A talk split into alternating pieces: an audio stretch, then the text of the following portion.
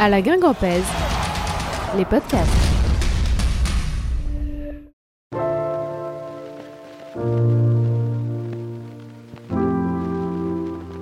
21 janvier 2014, le traquenard de Concarneau. C'est sans doute le match le plus dur de l'épopée vers la deuxième étoile guingampèse. Stade Guy Piriou, sous la pluie, le vent, le froid, une pelouse terrifiante. Concarneau CFA reçoit Guingamp Ligue 1. Quatre jours avant d'accueillir le Paris Saint-Germain, la troupe de Gourvenec se retrouve embourbée en plein piège dans le Finistère. Et pour revenir avec nous sur cette rencontre, nous avons un guingampais de l'époque avec nous, Cédric Forêt, bonjour. Bonjour. À ma droite, un concarnois, futur, enfin ex et futur guingampais, Stéphane Quimper, bonjour. Bonjour, bonjour. Et en témoin privilégié également, notre Gaëtan Pinel national. Salut Gaëtan, est-ce que tu avais, euh, comment t'avais suivi le match toi? Salut les gars. Mais moi j'étais en, en, tribune, j'étais j'étais au match euh, ben, non loin du poste commentateur où tu étais toi Pierre. J'étais en fait dans le milieu de la tribune euh, euh, du stade Guy la, la, la, grande tribune en fait comme on peut l'appeler, celle Ouais. où il y avait des, des sièges quoi. Noyé par euh, la, la, la furia concarnoise, un long moment de ce match. Euh, on va commencer cette, euh, cette, euh, ce podcast, les amis, par euh, un petit quiz. On va voir avec euh, Cédric, euh, qui était titulaire pour ce match-là, si tu es capable de me retrouver les joueurs qui t'entouraient ce, ce jour-là. Parce qu'on a fait un premier podcast sur le 32e de finale à Bourg-Perona, c'était quasiment l'équipe de la finale. Et là, ça ressemble pas du tout à l'équipe qui ira euh, au Stade de France. Est-ce que tu es capable de t'en souvenir, Cédric? Il y avait, il y avait euh, dans les buts, c'était Samassa. C'est bon. Ouais. À droite, euh, Guillaume. C'est ça? Euh, non, Euh, c'était Baïsama Sanko. Ah, Baïsama Sanko. Ah oui, Guillaume, c'est avant. Euh, non, Baïsama Sanko. À gauche, c'était notre Portugais international, euh, Jonathan. a Euh, perdu, c'était l'autre portugais, Laurent dos Santos. Ah ouais, vous avez, ben ouais, mais bon. Euh, dans l'axe, bon, c'est bon là, je vais plus, je vais plus, je vais plus perdre alors. Dans l'axe, il y avait euh, euh, Toff Carbrat avec Jérémy Sorbon. Milieu Ça, de terrain, il y avait Fatih, euh, il y avait Thibaut et il y avait euh, Lionel Matisse. Il y a C'est une faute. F- euh, Fatih. Thibaut Girest n'était pas là. Matisse Ah. Attic, c'est bon. À côté de Ah. Matisse dans l'axe, un joueur qui prenait Après, beaucoup de cartons. Joué, on avait joué avec, euh, j'en avais joué avec deux attaquants, avec Yat et moi. Ça. Et à gauche, donc c'était Mandan et à droite euh, Claudio Bovu.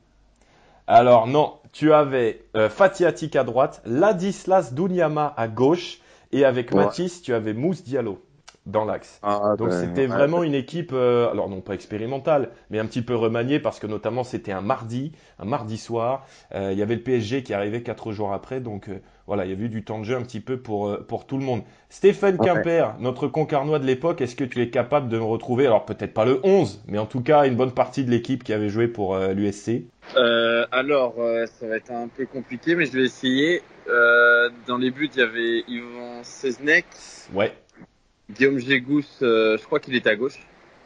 Non, c'était Karim Semam, oui, à gauche. Dans l'axe, ça devait être euh, Grand Janez et, euh, et Mathieu Viel. c'est bon. À droite, c'était qui latéral droit? Euh, Latéral droit, latéral droit, latéral droit. Tu as le Joker Gaëtan Pinel, hein, si tu veux.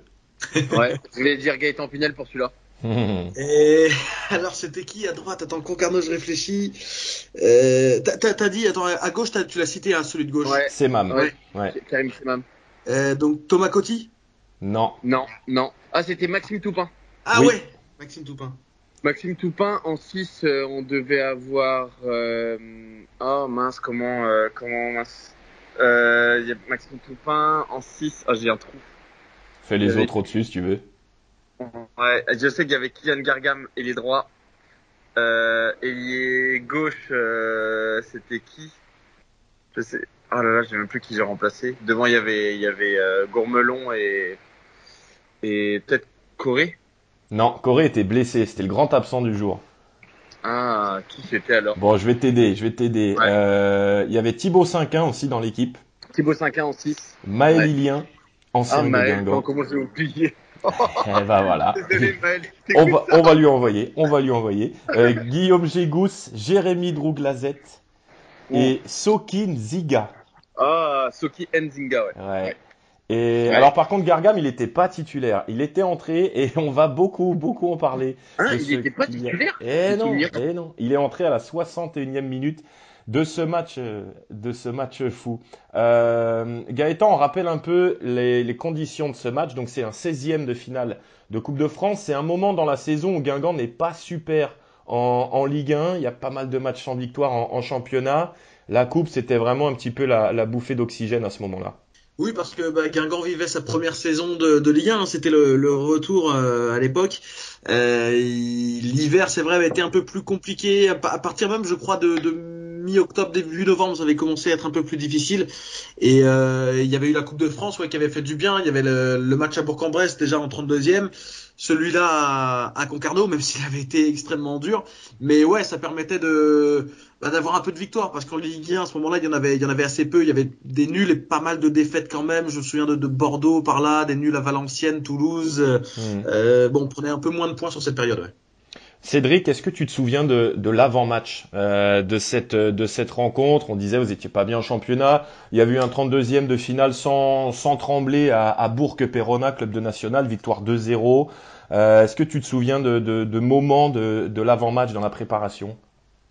Euh, hmm, je sais pas trop de souvenirs, non. Euh, la seule chose que je sais, c'est que c'est vrai qu'il y avait le, le PSG, comme tu l'as dit, qui, qui est arrivé quatre jours après. Donc, euh, je veux dire, c'est, on a, il y avait des joueurs qui, qui jouaient pas beaucoup, comme moi. Donc, euh, ça a rajouté une petite pression particulière. En plus, euh, si mes souvenirs sont bons, le stade était, était bondé. Mhm. Donc euh, le temps était, était un temps breton, hein, magnifique. Donc il y avait beaucoup de pluie, le terrain au fur et à mesure des, des minutes se dégradait fortement et donc oui non j'ai pas de souvenir bien précis de, de, de l'avant-match, mais euh, c'est sûr que les joueurs qui, qui ont joué sur ce match-là et notamment moi, voilà on avait à cœur de faire un bon match, mais on sait que c'est jamais évident euh, de, de, de jouer des, des, des équipes comme ça chez eux euh, en Coupe de France et euh, avec euh, avec le soutien de leur public quoi. C'est vrai que c'est c'est un peu c'est un peu un cadeau empoisonné en fait euh, pour vous, les joueurs qui Oui, jouent un peu moins. Ben c'est sûr, c'est sûr, mais bon, au final comme euh, comme on dit, euh, je veux dire en Coupe de France, quand t'es t'es entre guillemets le favori, parce qu'on était en Ligue 1, euh, t'es favori et euh, peu importe la manière, le plus important c'est de passer et ça c'est ce qu'on s'était dit à, à la fin du match. Je veux dire aujourd'hui peu importe comment on passe, le plus important c'est de passer quoi. Eh bien justement, ce que tu dis, c'est exactement euh, ma première phrase aux commentaires quand on me lance écouter l'archive Radio Bonheur. On va beaucoup entendre d'extraits, tellement il s'est passé des choses euh, dans ce match-là. On parle de ça et puis aussi des conditions dantesques ce soir-là. En tout cas, euh, Jocelyn Gourvenec l'a annoncé avant la rencontre, peu importe la manière, peu importe le temps qu'il faudra mettre, seule la qualification compte ce soir. Même si Guingamp joue la prolongation et les tirs au but, ça ne dérangera pas du tout en vue du match contre le Paris Saint-Germain. Voilà, c'est l'objectif donc des, des Guingampais, la qualification, être au tirage au sort des huitièmes de finale. Et voilà donc euh, la principale priorité des Guingampais ce soir. Là, il y aura pas loin de 6000 spectateurs ce soir au stade Guy Piriou. Mais alors, il y a des conditions dantesques. C'est un traquenard idéal pour les Guingampais. Idéal entre guillemets parce qu'il pleut. Il ne cesse de pleuvoir depuis, bah, depuis qu'on est arrivé. On est arrivé vers 17h10. Et voilà, la pluie qui ne cesse pas. Mais bon, c'est plus, c'est plus un crachin que de la pluie. Donc, une pluie pas fine. très gênant. On voit le, le ballon qui roule assez bien sur la pelouse. Il n'est pas vraiment freiné. Donc voilà, je pense que déjà il n'y a pas de, de report en vue pour cette euh, pour cette rencontre. Mais bon, ça va être des, des conditions, euh, c'est sûr, très ouais. compliquées. Gaëtan, est-ce que toi tu te souviens justement de ces, de ces conditions-là? Est-ce qu'en tribune tu avais eu froid ou la, la chaleur concarnoise qui t'entourait t'avait un peu réchauffé? Non, c'est vrai qu'il faisait, il faisait pas bien chaud. euh, après, euh, moi, je me souviens d'être bien, bien, bien stressé en fait pendant le match parce que on se dit allez, ça va, ça va passer, mais finalement 0-0 à la mi-temps. Bon, quand Yata Paris ouvre le score, on se dit que c'est bon, ça va le faire. Et puis après, ça, ça bascule mal sur. Spoil pas sur tout le une match, période, hein, mais- attention. Non, non, non, ça bascule mal sur une période, mais voilà, c'est vrai qu'il faisait froid et je sais pas, j'ai- pas tellement quand même souvenir du froid plus que ça, mais plus du stress pendant, Ouais. pendant une bonne partie du match en fait. Ouais, des grosses frayeurs pour, pour Guingamp ce, ce jour-là. Stéphane, côté Concarneau, on imagine évidemment que Nicolas Cloarec, l'entraîneur, vous avez euh, chauffé hein, pour, euh, pour ce match. Euh, Toi, est-ce que tu as des souvenirs de la, de la, préparation? Et puis aussi pour toi, c'était spécial. Hein euh, tu as joué à Guingamp dans, dans, dans, ta jeunesse. Je crois que c'était la première fois que tu affrontais l'équipe première. Quel souvenir tu gardes de ça, de l'avant-match? Bah, un peu comme euh, tout club amateur, forcément, c'est des, matchs que, le club retient et en tant que joueur qu'on retient. Surtout quand c'est particulier, pour moi qui, a pu jouer euh, par le passé à Guingamp. Moi, je me rappelle pour la petite anecdote, euh, ça, ça, va te faire rigoler, mais, mais il y avait un entraînement, je crois, la, la, je crois deux trois jours avant le match, et je m'étais pas levé. et du coup, pour la petite histoire, et ben, je savais pas si j'allais être dans le groupe, et je savais pas s'il allait me punir ou pas par rapport à ça. Et je sais qu'il y avait les caméras de télé qui étaient venues à l'entraînement, etc. Et je sais qu'il avait parlé à la presse et dans l'équipe, il y avait un article où il disait, voilà, j'ai un joueur qui s'est pas levé. et c'était moi. Mais bref, non, c'était, c'est, des matchs particuliers à jouer. Donc, dans la préparation aussi, c'est, c'est particulier. Il y a la presse qui s'en mêle, etc. Et quand t'es un joueur amateur à ce niveau-là, bah, c'est des semaines qui sont euh, qui sont mémorables quoi. Donc euh, donc oui, on avait à cœur de, de faire un gros match, surtout qu'on savait que le stade allait être plein. Et voilà quoi. Il y a un autre joueur pour qui c'était très spécial ce jour-là, c'est Maël Ilien qui lui est né à Guingamp, formé à En Avant.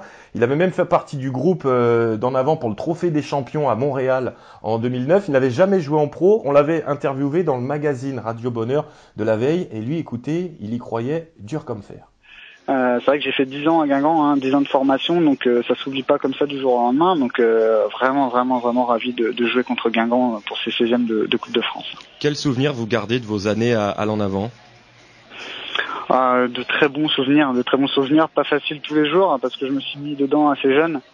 Euh, donc voilà, c'est beaucoup de concessions, euh, mais euh, pour euh, voilà pour au final, c'est vrai que j'ai eu beaucoup de beaucoup de plaisir à jouer pour Guingamp et j'ai eu beaucoup de voilà beaucoup de victoires et tout ça. Donc je suis vraiment vraiment heureux de mon parcours à Guingamp. J'en retiens un bon souvenir. on est très confiant, on est très confiant. après c'est Concarneau Guingamp, donc on l'apprend comme il le faut. On a on a envie de gagner, on va gagner quoi. Vous allez gagner, c'est clair dans votre esprit. Voilà, Maël Lilien euh, au, téléphone de, Radio Bonheur. T'en parlais, Stéphane, il y avait 6000 personnes, le stade plein. En fait, il y avait toutes les conditions pour vous, pour que vous puissiez créer l'exploit. Et du côté des Guingampais de Cédric Forêt, toutes les conditions pour tomber dans le piège. Stéphane, est-ce que vous en aviez joué un petit peu de, tout ça? Est-ce que vous aviez piétiné le terrain avant pour que ce soit des conditions encore pires pour en avant non, pas du tout, parce qu'au final, on sait très bien que la météo s'en charge pour nous, mais c'est vrai que les, le, le, on va dire les, le climat euh, concarnois euh, près de la mer euh, en hiver, on va terrain hyper gras, surtout que forcément il n'y avait pas forcément les moyens que, que le club a aujourd'hui, même si ils refont leur tribune, etc. Mais c'est vrai qu'à l'époque, ouais, le terrain était déjà était déjà très moyen, donc alors dans cette période d'hiver, bah forcément ça allait jouer en notre faveur d'avoir un terrain qui était qui était un peu plus compliqué, on va dire, pour jouer au football et pour poser le ballon. Donc ça allait jouer en notre faveur et le fait d'avoir le public derrière nous, forcément, on appelle ça des tragnards. Donc c'était c'était le but en tout cas de recevoir Guingamp et, de, pouvoir les surprendre euh, comme ça. Et le début de match, il est annonciateur des grandes difficultés guingampaises ce soir-là. Écoutez, toutes les occasions du début de match sont concarnoises. Attention Maëlilien qui frappe et ça passe à côté à 2-3 mètres du poteau droit de Mamadou Samassa. Ah, Ça passe à un mètre de la lucarne, voilà. Ils osent, ils tentent les Concarnois et on n'est pas loin de dire que ce sont eux qui dominent ces, ces premières minutes, toujours 0-0, mais ça se rapproche pour Guingamp et on commence un peu à s'enguirlander du côté guingampais. Plutôt passer à travers le Concarnois qui était là, récupération de Semam qui a devancé Attic, le saut de la tête, oh la parade monstrueuse de Mamadou Samassa, voilà la première occasion, très très nette pour Concarneau avec ce ballon sur la gauche de Semam, la tête d'Enzinga au second poteau qui avait, semble-t-il, pris Samassa contre pied, mais non, il a mis son pied en opposition Samassa pour sortir vraiment un super barret, quasiment l'un des plus beaux pour un gardien guingampais cette saison et il en, en tout cas Dos Santos et Dunyama composent le mur, c'est Gourmelon avec son pied gauche, ballon bien frappé, tête et but dans poteau La deuxième occasion Ça va peut-être commencer à devenir inquiétant pour les rouges et noirs. Ah, ils sont forts hein, Concarneau. Ah, c'est plus Guingamp là qui est, qui est qui est très imprécis dans les longs ballons. D'ailleurs, Jocelyn Gourvenec fait signe à, Jérémy Sorbon parce que là, il a fait une transversale qui a atterri directement en touche. C'est vrai que c'est compliqué là pour ah euh, Guingamp dans ce début de rencontre. La touche pour Toupin, la tête euh, de, de qui, de qui, de qui, c'est Gourmelon. Touche pour euh, Concarneau. Voilà, ils ont toutes les touches, tous les coups francs, tous les, enfin tous les corners. Non, il y en a eu qu'un. Mais les occasions sont, sont finistériennes. Voilà, c'est c'est vraiment une, une, domination de Concarneau dans cette première mi-temps. La touche alors il y a une grosse parade de, de Samassa à la 18e, il y a un poteau à la 23e. Euh, au micro, on est en train de dire on commence à s'enguirlander euh, côté Guingampais, puis ça commence à devenir inquiétant. Cédric, toi sur le terrain, tu sentais un petit peu cette, euh, cette tension envahir un petit peu l'équipe? C'est vrai qu'en plus c'est des joueurs qui n'avaient pas beaucoup joué, donc tu jouais pas beaucoup, donc c'est vrai que sur le début du, du match, on est sous pression mais euh, on, on, essaie quand même de rester de rester lucide parce que on sait que quand euh, tu es un club pro et que tu joues contre une équipe amateur, euh, le premier quart d'heure, les 20 premières minutes, euh, avec l'appui du public, avec l'envie qu'ils ont de se transcender, de voilà, c'est. Je dis pas que c'est le match de toute une vie, mais quand ça arrive euh, comme ça contre, en plus voilà, une équipe qui est pas trop loin, qui est en Ligue 1 eh ben, on, a envie de tout donner euh, dès les premiers instants, de rentrer. Je pense que euh, la semaine a été a été formatée pour ça, de dire que voilà, c'est notre match. C'était leur match. Je pense c'était le match de la saison pour eux. Hmm. Et euh, ils ont ils ont ils ont mis beaucoup de pression. Donc euh, voilà, nous on a fait on a courbé les chines, on a essayé de d'être d'être assez je veux dire solide et et on savait qu'avec les conditions et tout que ce match n'allait pas, n'allait pas se, se, jouer dans le premier quart d'heure. Voilà. Stéphane, toi, tu es sur le banc euh, pour euh, pour ce match au, au, départ. Tu étais finalement dans le groupe malgré ta panne de réveil. Euh, comment on vit ce match-là sur le banc quand on voit son équipe, euh, excusez-moi du terme, un petit peu trimballer euh, ce club de Ligue 1 Moi, déjà, c'était une bonne surprise parce qu'au final, à l'époque, j'étais, j'étais, on va dire, je faisais un match titulaire, un match sur le banc, un match titulaire, un match sur le banc. Et c'est vrai que le fait d'avoir fait ma, ma connerie de pas me lever cette semaine-là, et bah au final, je me disais tiens, c'est déjà j'ai déjà une chance d'être dans le groupe. Donc au final, je vivais le, la chose à fond. Et quand je vois notre équipe qui qui fait un bon un bon début, je me dis que bah tout est possible, hein, tout simplement. Hein. On connaît le foot, on sait on sait que dans le foot, euh, c'est peut-être le sport où le petit peut battre le gros. Nos baskets ça n'existe pas, au hand ça n'existe pas, et on sait on sait, enfin avec toute l'expérience maintenant que que vous avez de la Coupe de France et des et des petits qui battent les gros, bah on se dit, on se dit clairement qu'il y a quelque chose à faire euh, contre, ce Guingamp-là ce soir, parce qu'au final, il y a tout qui est réuni pour euh, en notre faveur. Donc euh, forcément, on y croit, on y croit. Quand on fait un début comme ça, c'est forcément enthousiasmant et on se dit que, on se dit pourquoi pas, pourquoi pas aller jusqu'au bout comme ça. Et puis la, la, première période un peu compliquée pour les Guingampais continue parce qu'au bout de 39 minutes de jeu, il y a un joueur qu'on connaît bien aussi, euh, époque Radio Bonheur, Ladislas Dunyama, qui se blesse. Euh, il dira après le match qu'il avait senti comme un coup de couteau dans sa cuisse. Il est remplacé par Claudio Bovu, qui sera important aussi dans ce match. Et puis nous, on commence aussi à, à découvrir eh bien, ce, ce panorama euh, Coupe de France qu'on adore, effectivement. Mais euh, écoutez, on n'avait plus de lumière en tribune de presse. Avec euh, Jérémy Drouzag, euh, Drou, Drouglazette. Soyons précis dans les noms. Alors, il y a une quelque chose qui ne va pas en tribune de presse, c'est les installations sont très bien, on est dans de très bonnes conditions. Par contre, on n'a pas de lumière, on est ah. quasiment dans le noir, donc je suis obligé de me pencher euh, pour euh, essayer de, de, de, voir dans Il va falloir une frontale hein, la prochaine fois. Il faut vous équiper, ah, Pierre. Tout à fait, tout à fait. Bon, je vais essayer de sortir aussi mon téléphone, de mettre la luminosité au maximum. Et je vais m'en sortir. Ballon pour euh, Concarneau avec Drew Glazette. Voilà, cette fois-ci je l'ai bien dit. Alors Gaëtan, toi qui es retourné maintes et maintes fois à Guy moi je crois que c'est la seule fois moi où je suis allé là-bas. Euh, je me souviens, on était sur comme des pupitres d'écoliers des tout petits bureaux. Euh, je me souviens qu'il y avait Alex qui a déjà fait des podcasts avec nous, qui filmait, je crois, pour le club. Il y avait Christophe Gauthier aussi à côté. On était tous serrés, on était quasiment dans le public. Euh, J'avais pas de place pour mes fiches, mes jambes, etc. Euh, voilà, il y a des conditions comme ça. On parle surtout pour les joueurs, mais aussi quand on est suiveur, on est nous aussi plongés dans, dans ce genre de, de, de décor. Ouais, ouais, puis euh, il y avait, euh, alors ça a changé un petit peu depuis, mais alors le pupitre où tu étais existe toujours, enfin jusqu'à la saison oh. dernière. Euh, il est toujours là, et il y avait à l'époque par contre une une tribune de presse fermée aussi où se mettaient euh, les, les, confrères de la presse écrite. Euh, Celle-là n'existe plus parce que voilà quand Concarneau est arrivé en national pour euh, la télé notamment, euh, il a fallu casser ça et faire un aménagement différent. Mais il y avait ça à l'époque et donc ce fameux pupitre qui existe toujours euh, sur le, le, côté gauche. Et hum, ouais ouais c'est vrai que c'est particulier. On est tout serré, la tribune est toute petite et, et au-delà d'être serré, que ce soit petit, c'est le fait d'être plongé quasiment dans le public qui est, euh, qui est particulier parce que là, pour le coup, les, les premiers spectateurs étaient à quoi? Même pas un mètre, hein, euh, juste devant le pupitre. Donc voilà, il y avait il y avait un rang de siège et puis et puis on était dans le public. Donc ça, c'était vraiment c'est vraiment sympa aussi ce genre de, de configuration d'atmosphère là. Ah, moi, j'ai toujours refusé de commenter dans des cabines, euh, comme tu en parlais à Concarneau. Je crois qu'aussi à Beauvais, il y en a comme ça. Oui, qu'on a fait Chambly là-bas, par exemple. Je préfère avoir froid sous moins de 2 degrés, ne plus avoir de doigts de pied, mais t'es pas, t'es pas dans la même ambiance. Même au micro derrière, t'as pas l'ambiance. Euh, voilà, il faut parfois aussi euh, euh, faire avec les, conditions. Et je me souviens très très bien de ce pupitre à l'ancienne du stade Guy.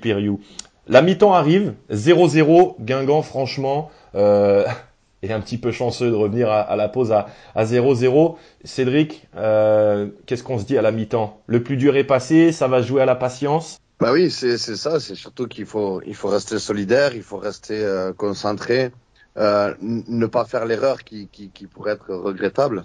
Et euh, à un moment donné, voilà, on savait quand même euh, qu'on avait une force de frappe offensive et qu'à un moment donné, voilà, on allait en avoir une ou deux et qu'il fallait être euh, présent pour pour la pousser au fond comme pour la mettre. Le discours du coach à la mi-temps nous était raconté après match par celui qui s'est blessé juste avant la pause, Ladislas Dunyama. Bah, à la mi-temps, c'était simple, voilà, on, s'attendait à un match comme ça, qu'ils allaient pousser. Et, voilà, il fallait, fallait juste être un peu, peut-être un petit peu plus présent sur, sur les deuxièmes ballons. Et, euh, et aller peut-être un petit peu plus dans l'avant et se mettre aussi à jouer, parce qu'on n'a pas joué. Et euh, donc en deuxième mi-temps, voilà, on s'est mis à jouer, on a répondu un peu plus présent sur les deuxièmes ballons et euh, on a su voilà, marquer. Et, remporter ce match euh, par la suite. La seconde période se passe quand même un peu mieux. On a moins de frayeur euh, côté euh, Guingampé. Et à la 58e, première occasion. Barré, la belle ouverture pour Cédric Forêt qui va devancer le gardien. Ballon pour Attic, la frappe d'Attic. Oh, ça frôle le poteau. La... Oui, je sais que je sais qu'on avait eu quand même en deuxième mi-temps euh, plus d'opportunités et, euh, et qu'on avait été un peu plus dangereux dans, dans, dans le camp de, de Concarneau. Quoi. On arrive un petit peu plus loin dans ce match. Six minutes plus tard, 64, 65e minute, l'entrée de Kylian Gargam. Oui, peut-être plus. Et en tout cas, ça sera sans Thibaut Cinquin, le milieu droit de cette équipe concarnoise qui a été remplacé par euh, Kylian Gargam. C'était l'un des seuls postes hein, qui euh, présentait une incertitude du côté de, de Cloarec, l'entraîneur de Concarneau avant cette rencontre eh bien Gargam était en, balance avec 5-1. Euh, eh bien là, il le remplace donc sur la droite. C'est un nom honnêtement euh, que je découvrais euh, ce jour-là. Je pense que beaucoup de Guingampais aussi, mais il va avoir une importance terrible dans, dans ce match.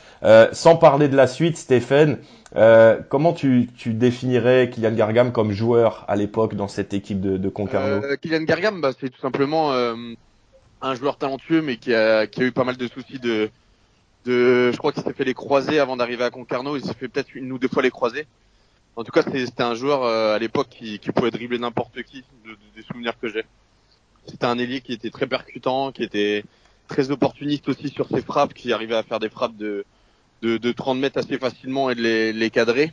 Et c'est vrai que c'était un joueur que, qui était important pour nous parce qu'au final, il faisait énormément de différence sur le côté. 62e minute, entrée de Kylian Gargam, mais 64e. C'est dégagé par Dos Santos. Récupération de Guingamp. Oh la superbe ouverture de Mathis pour Beauvu, qui n'est pas en position de hors-jeu. L'occasion du 1-0, c'est de la poteau. Et il y a Tabaré qui conclut. Un but à 0 pour Guingamp. Ah là, c'est mieux dans cette seconde période pour Guingamp. Non, il n'était pas hors-jeu au départ. Claudio Beauvu sur une ouverture lumineuse de Lionel Matisse de son propre camp. Beauvu qui a frappé une frappe croisée sur le poteau de Cesnec et ensuite Yatabaré qui a conclu avec puissance une frappe dans le but vide. Un but à zéro pour Guingamp. Voilà un but pour les Guingampais, un but inscrit par un attaquant, par Yatabaré, son deuxième but en Coupe de France. Et Guingamp qui a peut-être, peut-être fait le plus dur. À Mustapha Yatabaré ouvre le score. C'est une action où, Cédric, tu es impliqué, tu es dedans, mais je crois que tu touches pas la balle en fait. Non, en fait, je fais, euh, euh, je sais qu'il y a Claudio qui part sur la droite. Euh, je suis dans l'axe du but. Euh, je pense qu'il peut me servir parce que j'ai le but ouvert, mais il choisit de frapper. Donc voilà, et avec la réussite, on touche le poteau et le ballon revient dans les pieds de, Mousse Yatabaré qui marque. Mais c'est vrai que sur cette occasion-là, je pense qu'on aurait pu, je veux dire, la finir autrement si Claudio avait, levé la tête et, et avait centré. Je pense que voilà, j'aurais pu marquer sur ce match-là, mais euh, il choisit de frapper, c'était son choix.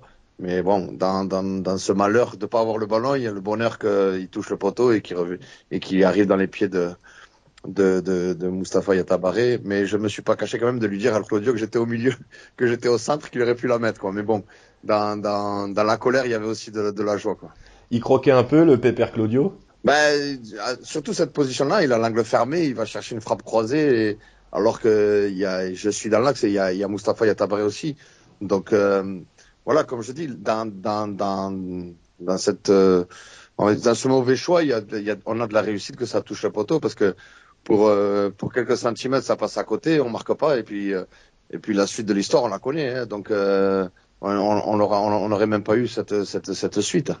Donc quoi, ça tient à ça tient à rien quoi. Et justement, quand on est buteur comme toi, euh, parce que t'en as marqué hein, des buts euh, à Guingamp, que ce soit sur ton premier passage, euh, 18 buts sur ta première saison, t'en avais marqué un peu moins sur ton deuxième passage, mais t'avais marqué des, des buts importants, notamment en Ligue 2. Euh, comment on réagit à ce but? On est content pour l'équipe? Ou t'as quand même le, le, petit truc de ah, dire j'aurais préféré que ce soit moi? Sur l'instant, non, non, ça non. Sur l'instant T, je suis en colère surtout contre Claudio parce que, je veux dire là, sur, sur, sur la phrase, il a été un peu, euh, euh, voilà, égoïste, pas égoïste, mais euh, il, il, a voulu se la jouer solo. Et, euh, et sur le sur le sur le deuxième temps, ben voilà, qu'on marque, je suis content parce que ça ça nous libère un peu. Mais voilà, comme je dis, ça, comme quoi cette épopée en Coupe de France, ça s'est joué sans mentir sur sur sur sur quelques centimètres sur ce poteau-là, quoi. Gaëtan en tribune, tu soufflais un peu Voilà, soulagement Ouais, parce que quand tu marques le premier but, en plus c'est la 64e, donc tu dis, allez, il reste même pas une demi-heure, bon, allez, une demi-heure avec le temps additionnel. Euh, tu dis, bon, on a sans doute fait le plus dur après avoir euh, été mis en difficulté sur la première mi-temps, donc là on se dit, bon, faut tenir maintenant, on va faire le boulot et bon, on va y venir plus tard. Il y a eu la réaction de Concarneau, mais moi le gros souvenir que j'avais de Concarneau en, Coupe de France, c'est quand ils avaient battu euh, 4 ans plus tôt, je crois, le FC Nantes. Mmh. Ils avaient gagné 3-0 et, et tu te dis quand même, ouais, Concarneau, on sait il y a il y a quelque chose quoi en coupe ils sont capables de, de, de, de nous bousculer et malgré tout le souvenir que j'ai c'est bah, la sensation je pensais pas qu'on allait se faire bouger autant en fait je me dis 1-0 c'est bon on sait qu'ils peuvent réagir mais oh, je pense que ça va tenir comme ça. Et pas du tout. Et non, pas du tout, parce que quelques minutes plus tard, euh, dans les dix dernières minutes, 83e, il y a ça. C'est récupéré par Guingamp avec Beauvu. Attention, qui se débarrasse un peu vite du ballon. Il y a un surnombre sur le côté gauche euh, pour euh, les Concarnois. Attention à ce centre de Gargam. La tête de Gargam, but Magnifique but de Concarneau, Kylian Gargam sur cette action bien menée sur le côté gauche qui vient égaliser face à Guingamp. Score plutôt logique sur, au vu de cette rencontre, même si c'est vrai qu'il n'avait pas eu énormément d'occasions en seconde période. Ça fait un partout. But vraiment magnifique des Concarnois. Légalisation de la tête de Kylian Gargam, euh, folie à, à Concarneau.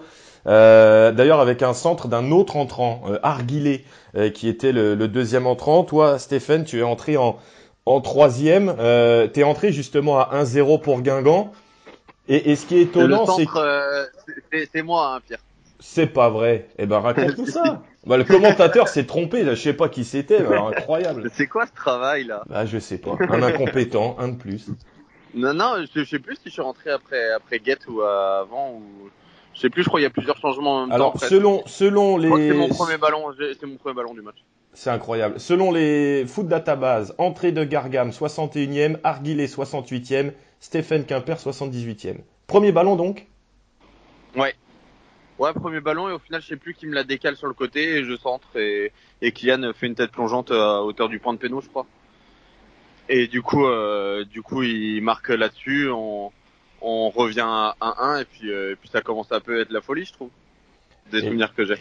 Ouais, parce qu'après c'est vous plutôt hein, qui, qui poussez. Le, le, le, coup était parfait. Tu, tu... Le, le regret après coup, est-ce que c'est peut-être à ce moment-là, la bascule qui ne s'est pas faite avant la 90e Ouais, ouais, ouais, c'est surtout ça, je pense c'est surtout ça parce que je crois qu'on a on a quelques occasions où on peut on peut on peut mettre le deuxième et au final euh, au final c'est plus compliqué parce qu'au final on se dit on va aller au prolong.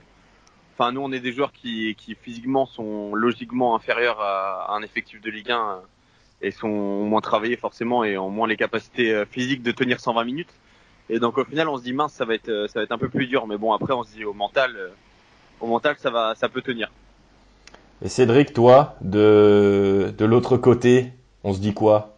Zut? Ouais, on se dit, ouais, on se dit zut, on se dit ça y est, bon, faut, va falloir tout recommencer, mais comme j'ai dit, c'est, c'est dans ces moments-là qu'il faut, qu'il faut rester euh, solidaire et qu'il faut rester concentré. Euh, on sait que, voilà, on sait que ça va aller aux prolongations parce que euh, le terrain est encore de plus en plus compliqué et, je pense que voilà, ça va se jouer sur sur un détail. Donc euh, voilà, c'est vrai que quand tu, prends un but comme ça vers la fin, tu as fait le plus dur en ouvrant le score, ben, on se dit ben, il faut tout recommencer quoi. Faut tout recommencer, mais surtout ne, pas donner l'opportunité de, pouvoir euh, à l'équipe adverse ben, de, de, prendre confiance et, et de t'enfoncer quoi. Et Guingamp justement pousse en début de prolongation plusieurs coups de pied arrêtés, notamment avec un, un Mousse Diallo qui régnait dans les airs et qui était pas loin, pas loin de, de marquer avant cette 99e minute, ça part d'un corner pour Guingamp. Les Guingampais font tout pour euh, forcer le destin et aller chercher ce, ce deuxième but. Corner du Giresse. Alors Sorbon est monté, Diallo est là encore, Yatabaré, Forêt aussi, Beauvu également sont là, de bons joueurs de tête dans cette surface concarnoise. Euh, ça arrive sur Diallo, le ballon qui traîne dans la surface et c'est récupéré par Moustapha Diallo qui s'applique pour redonner sur Giresse, centre à mi-hauteur, sorti par la tête de Drouglazet. Giresse qui tacle mais il ne peut rien face à la percée de Gaëtan. Arguilé, Arguilé qui part en contre-attaque. Il franchit la ligne médiane. Mathis qui tente de le rattraper. Ballon pour euh, avec sur le côté gauche maintenant euh, Kylian Gargam, celui qui a marqué tout à l'heure l'égalisation. Il est en position de frappe. Il frappe. Il marque Le but extraordinaire de Kylian Gargam. Donnez-lui le ballon d'or. Il a mis deux buts fantastiques dans cette rencontre. Guingamp qui est dos mur alors qu'il maîtrisait cette prolongation. Il a fallu encore un geste de génie de Kylian Gargam en pleine confiance. 2 buts 1 pour Concarneau.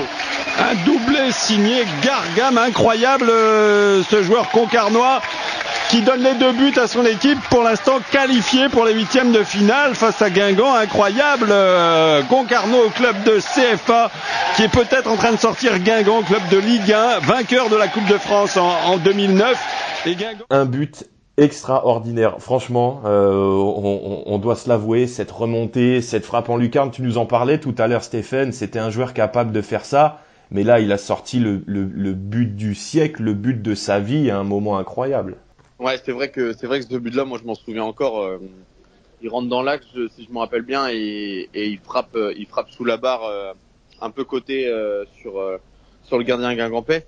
Et au final, euh, je, je, crois qu'il élimine un ou deux joueurs avant ça. Oui, oui, oui, oui. Je crois qu'il élimine un ou deux joueurs avant ça et je sais qu'il décale et il frappe et il met un but magistral et au final, euh, marquer un but comme ça à la 110e, enfin non, c'est la 99e. Ouais, c'est ça. Donc juste en prolongation, c'est ouais, c'était incroyable cette sensation où tu mènes 2-1 contre Guingamp chez toi aux prolongations. Ouais, c'était juste, juste incroyable. Il met le but de sa vie, ça c'est clair. Mais il en était capable. Hein. Il avait, il avait, il avait quand même quelque chose dans les pieds, euh, Kylian.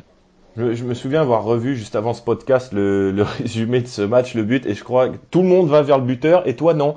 Toi, es, toi, tu fais le tour de ton couloir en regardant la tribune. On, on, on vous volez en fait à ce moment-là. On sait plus ce qu'on fait quand ouais. on est joueur. Bah forcément, quand t'es quand t'es amateur et que et que tu vis des sensations comme ça, c'est forcément on n'a pas l'habitude de jouer devant autant de personnes, dans dans une ambiance comme ça. Donc forcément, c'est des c'est comme les premiers matchs en pro en fait. C'est quand quelqu'un qui, qui qui est jeune et qui sont des centres de formation et qui fait ses premières rentrées euh, au stade, par exemple, Roudourou, pour dire, euh, pour pour pas citer Guingamp, mais mais c'est euh, c'est des sensations particulières parce qu'on n'a pas l'habitude d'avoir une ambiance, d'avoir euh, d'avoir une ferveur comme ça et c'est du coup tu te contrôles pas quand tu as des des moments de joie comme ça. C'est un peu particulier, ouais. Je crois que tu avais fait un bras d'honneur à Gaëtan Pinel aussi en tribune. Ah, ça pas, ça. Mais je regrette de pas avoir fait si je l'ai pas fait. Moi j'avais dû le faire mais plus discret quoi. hey, Gaëtan, du coup, toi, tu étais dans la marée concarnoise en tribune. Là, on, franchement, on doit pas se sentir super fier à ce moment-là. Non, bah à ce moment-là, euh, non, parce que tu dis bon bah là, c'est vraiment le traquenard. Euh, d'ailleurs, j'en ai reparlé plusieurs fois avec euh, Alex Le Gallo, hein, de, dont tu parlais tout à l'heure, euh, Pierre. Pour ceux qui savent pas, c'est un des, des, bénévoles aussi à, à en avant, euh, parce qu'on était allé, on avait fait la route ensemble en fait pour aller au match, mmh. une bonne partie, et on en avait parlé sur le chemin du retour. Et plusieurs fois, plusieurs années après, on en a reparlé encore en se disant mais ce match-là, mais oh, quand ça bascule à 2-1. jamais tu penses que tu vas revenir. Tu te dis non là, là ils ont pris le truc à leur compte, euh, ça bascule et hum, ah, c'est c'est le le, bah, le piège parfait. T'es tombé dedans et, et tu vas le perdre. Et ouais, c'est vrai qu'à ce moment-là, en plus il y avait bah oui quasiment que des concarneaux autour de moi. Tu dis bon, ben il reste 20 minutes dans prolongation, ça va être euh, ouais, ça va vraiment être compliqué de revenir quoi. Cédric, tu te souviens ce qui se passe deux minutes après ce but pour toi? Euh, je sors. Non Exactement, exactement. Je dis ça comme ça, c'est que je sors. Ouais, ben, ouais, de toute manière, j'étais pas, c'était, c'était, comme j'ai dit, hein, c'était, c'était compliqué. Tu, tu joues pas beaucoup, euh, et tu, on te met titulaire. euh, Alors, j'étais content hein, d'être titulaire et t'espères quand tu joues de, de faire un très bon match et, et de, et de, de, de marquer quand t'es attaquant surtout. Mais euh, voilà, la situation a fait que c'était compliqué pour moi. Comme tu dis, j'ai revu aussi des images. euh, j'étais, j'étais là sans être là, et euh, voilà, il y a des choses que j'ai vu quelques situations, notamment des, des duels aériens que que je gagne pas, euh, alors que d'habitude c'était mon point fort, le jeu de tête. Mm. Donc c'était assez compliqué, mais voilà, le plus important, comme j'ai dit, c'était c'était le collectif et non pas l'individuel. Et euh, je sors, je suis très déçu parce que sortir à, à, à 1-2, enfin, à 2-1 pardon, et c'est c'est pas le meilleur moment. Donc euh, voilà, c'était Surtout quand compliqué. attaquant en fait. Surtout quand t'es attaquant. Mais j'ai pas souvenir d'avoir eu- de- d'avoir eu beaucoup d'occasions dans le match.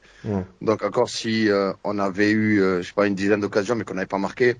Voilà. Mais euh, il y a, il y a sur des matchs comme ça, ben il y a l'adversaire aussi. L'adversaire nous avait fait de le jouer, ils avaient fait un gros match. Et bon, et quand je sors, je suis, je suis extrêmement déçu. Quoi. Tu te souviens du joueur qui te remplace? Ouais, je pense que c'était Rachid. Ah oui, non? Exactement, le facteur X de ce match. Euh, Rachid Alioui qui rentre, Stéphane. euh, alors je pense que tu t'en souviens. Ça a peut-être été le, le, il a peut-être été à l'origine de vos cauchemars parce que c'est lui qui fait tourner le match. Euh, oui, il fait tourner le match, mais c'est surtout, euh, c'est surtout la taille et le jeu de tête de Yatabari, je crois que si mes souvenirs sont bons, non Hmm, c'est ça. Qui nous fait très mal aussi. Parce qu'au final, euh, au final, je sais que lui, lui, il fait, il fait mal en rentrant et, et il arrive à trouver les, les bonnes passes, si je me souviens bien. Ouais. C'est parce qu'il il fait, il fait deux passes D. Il fait voilà deux centres, Deux passes deux D. têtes il y a- de il y a- but. Voilà, deux buts. C'est surtout les têtes de Yatabare, moi, qui m'ont, qui m'ont, qui m'ont frustré parce que prendre des têtes comme ça, je crois qu'il y a un coup de pied arrêté et un centre. Je, euh, je crois que c'est deux centres dans le jeu, mais le deuxième il est arrêté. Ouais. Ouais. Beauvu Bah, au final, Il y a, il y a Tabaré premier et Beauvue le deuxième, ouais. deux buts comme ça sur duel de la tête, c'est, c'est, y a rien de plus frustrant, je trouve. Parce qu'au final, encore, tu te fais, tu dribbler, le mec en roule, euh, je sais pas, euh, en face à face, etc. Mais là, t'es au marquage, tu te fais manger de la tête et, et il met deux bonbons et y a tabaré mes, deux têtes, enfin. Y a pas, y a pas, hum, y a, moi, moi, ça me frustre parce qu'au final, tu, prends des, tu prends deux buts sur des, sur des, sur des erreurs de marquage ou du duel et puis après, bah, avec du recul, on se dit qu'il est meilleur, hein, il est meilleur et il est meilleur et puis voilà, il a, il eu le bon placement et il a eu les galettes aussi qu'il fallait de la part de d'Alioui quoi, mais bon, mais bon, c'est Ouais. comme ça. Et, et- et juste avant l'entrée d'Alioui, euh, écoutez, on rappelle un- une petite mésaventure euh, guingampaise. On se rappelle que Guingamp n'a plus été éliminé par un club de division inférieure depuis 2005. Ça fait sept campagnes consécutives en Coupe de France que Guingamp ne s'est pas fait surprendre. Dégagement de Semam en dehors des limites du terrain alors que Rachid Alioui va faire son entrée pour les dernières minutes de cette... euh, Oui, Cédric, il y avait euh, sur ton premier passage un match en Coupe de France où ça s'était pas très bien passé. Guingamp avait été éliminé, je sais pas si tu t'en souviens, mais à l'US Quevilly à l'époque, 1-0. C'était, euh, c'est resté d'ailleurs pendant longtemps la dernière élimination de Guingamp par un club amateur. Euh, Est-ce que tu as des souvenirs toi, de, de, de ce passage-là? Est-ce que ça vous avait marqué d'ailleurs, piqué un peu d'être battu comme ça? Euh, on avait joué à Rouen, si mes souvenirs sont bons. C'est Oui. ça possible. Oui, c'est ça, ouais, ouais, ouais. Oui, non, je m'en souviens très bien. Très, très bien. Enfin, le match en lui-même, non. Mais l'avant-match, je m'en souviens très bien. On était parti en avion, euh, si mes souvenirs sont bons. Euh, on avait été pris, je sais pas si c'était une tornade, une tempête. Les joueurs avaient vomi dans l'avion. Euh, Yvon Pouliquin avait dormi toute la journée. Euh, on avait vécu, franchement, c'était, je, je, je pensais qu'on n'avait même pas joué le match. Hein. On avait vraiment vécu, euh, on était dans un, un avion de, de 20 places, quelque chose comme ça. Et euh, Johan- euh, Yann Jouffre, euh, ouais, Yann Jouffre avait vomi euh, dans l'avion. Il y en a qui avaient revomi aussi. On avait vécu vraiment un, voyage, un voyage en enfer. Hein, c'était vraiment, voilà, il pleuvait et on avait perdu le match, je m'en souviens. Ouais. Mais euh, le coach nous avait dit que sur ce match-là, euh, que voilà, c'était pas écrit, mais presque, parce que je peux vous, je peux vous garantir que euh, il y avait des joueurs qui n'ont pas mangé de la journée. Euh, je, Yvon Pouliquet, on, on l'a vu le matin quand on est arrivé, et on l'a vu le soir, la causerie, on l'a pas vu manger ni quoi que ce soit. Eh oui. Il y a trois, trois, quatre joueurs aussi qui avaient été malades toute la journée. Euh, non, non, c'était, c'était la- la- l'avion, la, la, c'était l'enfer, quoi. Sincèrement, sincèrement, euh, on avait eu très peur. Il y avait eu des trous d'air. Enfin, c'était vraiment, euh, c'est le, le voyage que j'ai. Pourtant, j'en ai fait, hein, des voyages en avion euh, durant ma carrière. Mais celui-là, c'était, ouais, c'était, il fait partie du, du, du top 3 euh, avec mon arrivée euh, au Mans, euh, euh, avec mon arrivée à Guingamp, avec euh, le, le, le, le directeur général de, de, de- du Mans que j'ai rencontré à, à Pierre tout à l'heure et Ouais, ça fait partie ouais, des vols où c'était assez chaud quoi. Ça, ça sera dans la pause ancien en vidéo avec Cédric Forêt. Vous avez ou vous l'avez entendu parce que ça dépend à quel moment vous allez écouter les podcasts. Mais ouais, c'est assez, c'est assez savoureux. Pourtant, euh, Guingamp-Rouen, visiblement en avion, ça doit pas être super long, hein, mais bon. Mais non, mais parce que on, on jouait, euh, je crois, quelques jours après, donc euh, ils voulaient pas qu'on fasse trop de bus et euh, donc on avait pris l'avion. Mais non, c'était pas long, hein, mais euh, ça a été assez, assez long pour pour rendre tout le monde malade. Quoi. Moins c'est long, moins c'est bon, visiblement. Euh, Gaëtan, vas-y, je t'en prie. Euh, ouais, ça, alors là, pour le pour le déplacement à Concarneau, bon, ça devait être un peu plus un peu plus facile pour le coup. Par contre, euh, est-ce qu'à nouveau, tu est-ce que tu repenses justement euh, quand vous êtes mené 2-1 à Concarneau à euh, cette élimination à Quevilly, ou alors est-ce que tu dis, eh, décidément à Guingamp, on va encore se faire éliminer par un club amateur? Qu'est-ce qui te passe Non. toi dans la tête? Est-ce que tu repenses à tout, à tout ça? Sincèrement, non, je pensais pas du tout à ça. Euh, parce qu'entre temps, j'avais joué quand même quelques quelques quelques matchs de, de France où j'avais déjà été sorti bien plus tôt.